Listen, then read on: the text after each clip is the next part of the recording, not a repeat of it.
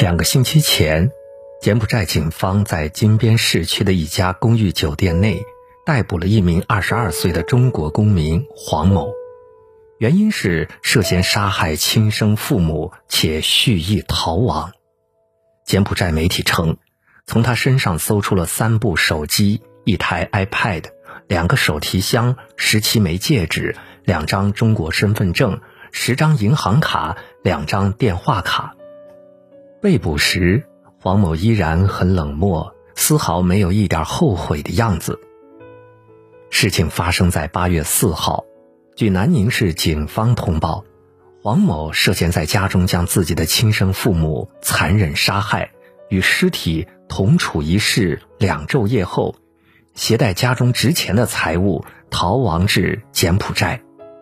临走时，黄某还特意将家中的空调打开设置成十六度，减缓尸体腐烂速度，为自己的逃亡创造有利条件。事发六天之后，黄某的外公去他家，才发现女儿女婿已经死亡多日，随即报警。黄某父亲是广西有名的律师。母亲是广西民族大学的教授，都是高级知识分子，还是别人眼里的模范夫妻。是什么原因，让这对高知父母惨死在亲生儿子的手里呢？澎湃新闻报道说，据知情人士爆料，疫情之前，黄某一直在英国留学，由于海外疫情持续严重，所以暂时回国。目前国内疫情缓解，但国外疫情依然严重。他不愿意待在父母身边被管教，所以想再次出国。但是黄某父母考虑到安全原因，不同意儿子出国，于是矛盾就此产生，并且激化。黄某在争执之下杀害双亲，畏罪潜逃。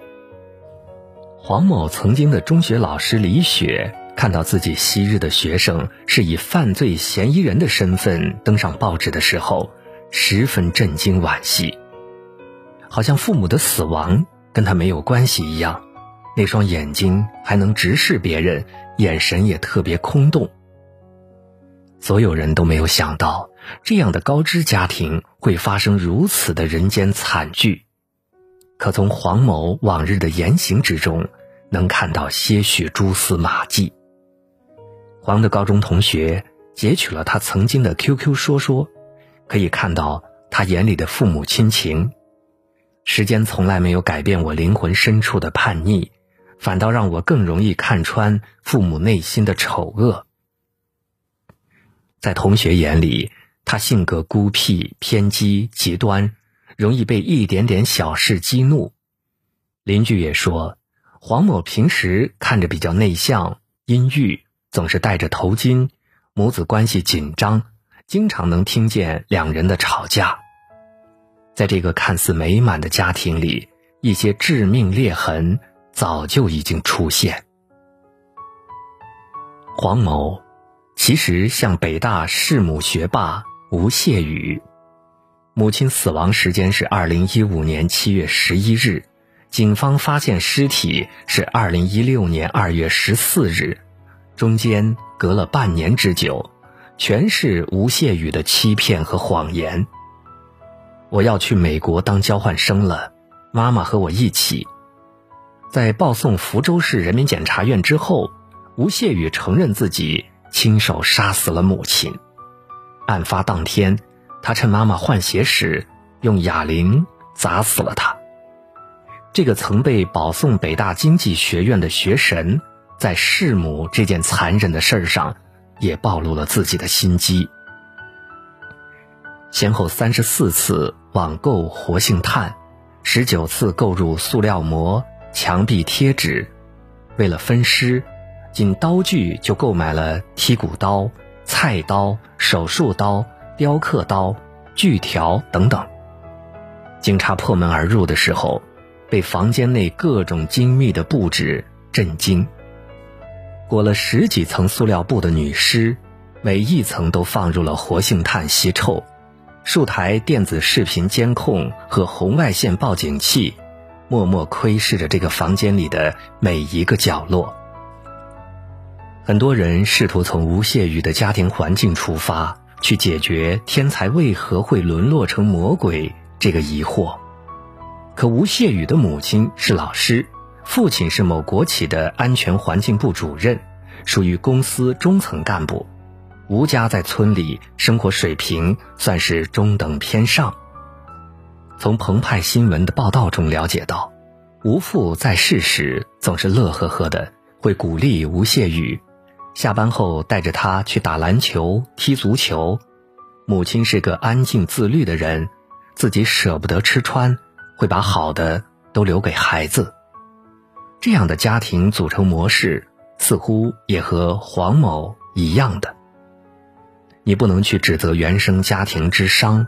也无法将孩子的问题完全推卸给不负责任的父母。可当两个充满希望的知识分子家庭都走向了类似的悲剧，你很难不去思考：为什么原生家庭幸福的小孩会转变成弑亲的魔鬼？又是为什么我们捧出全部真心，却把孩子养成了最恨的人？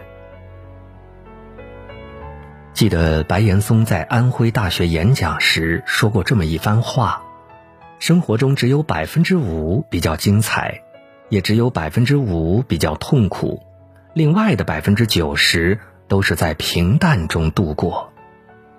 人都是被这百分之五的精彩勾引着，忍受着百分之五的痛苦，生活在这百分之九十的平淡之中。挺过痛苦的那些乐观主义者。是将百分之五的精彩融入平淡，虽然粗糙，却依然攒着劲儿，充满盼头的奔向百分之九十五的幸福。黄某和吴谢宇完全相反，他们将这百分之五的痛苦不断放大，任由自己的内心不断趋向百分之百的逼仄和扭曲，最终酿下悲剧。你看。他面上无恙，心里已经生了疮。我们的孩子为什么会变成这样？上海市心理协会秘书长陈默用二十年的时间接触了八千多个家庭案例，得出了一个结论：现在的孩子是时代和社会的矛盾综合体。孩子在改变，可父母和家庭却没跟上。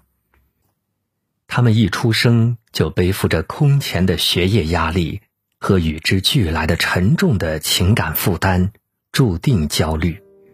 他们对话语权的要求很高，却很少能得到平等的对话。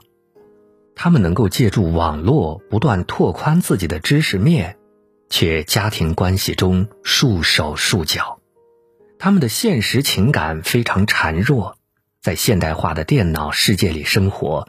缺乏和社会的连接，一个没有现实感的人，人格一定会出问题。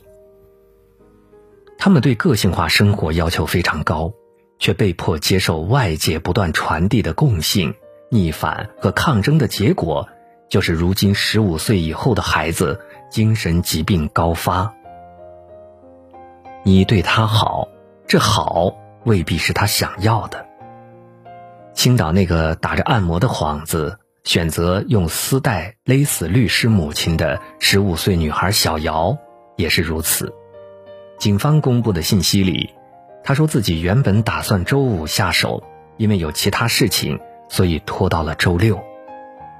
明明她有一整天的时间可以说服自己取消弑母计划，可以认真去想想这段关系的矛盾点在哪里，可他没有。在他眼里，妈妈必须死。可他妈妈又做错了什么呢？不过是偶尔没有耐心，控制不住脾气，嘴上对他要求严格，却又因为心疼女儿的努力，下血本买进口牛肉给他吃。这是每一个母亲在教育孩子这件事情上都会经历的。我不觉得他完全对，但肯定错不至死。这个时代的孩子吸收了太多的知识，积累了太多的情绪，可家庭不允许他去发泄，没有人去帮他疏通心里的垃圾，于是对父母的仇恨日渐增长，不在沉默中爆发，就在沉默中疯狂。莫言说过，分数、学历甚至知识都不是教育的本能，教育的本能是启发，是点燃，是感化，是激励，是热爱，是对孩子人格修养的塑造和身心的关怀。这是一句最普世的话，却又是现实家庭里的父母都很难做到的话。全社会乃至全世界。都在逼着孩子往着高分、高学历上一路狂奔。GRE 考试位列全球前百分之五的吴谢宇，出国留学的黄某，在重点中学考年级前十名的小姚，这三个孩子都是优秀的代名词。可即便是如此优秀的孩子，在与父母发生矛盾时，处理的方式。却是如此的残忍、极端、小儿科。这些不正确表达情绪的方式，在应试教育当中是天才，在亲情关系上是傻子。徐凯文教授在一次演讲中说过这么一段话：在这个买椟还珠的时代，我觉得我们扔掉了很多东西。当我们把所有时间和精力都放在挣钱上，没有给孩子最好的陪伴和爱，这时候孩子不出问题才怪呢。我们要给他们世界上最好的东西，不是分数，不是金钱，是爱，是智慧，是创造和幸福。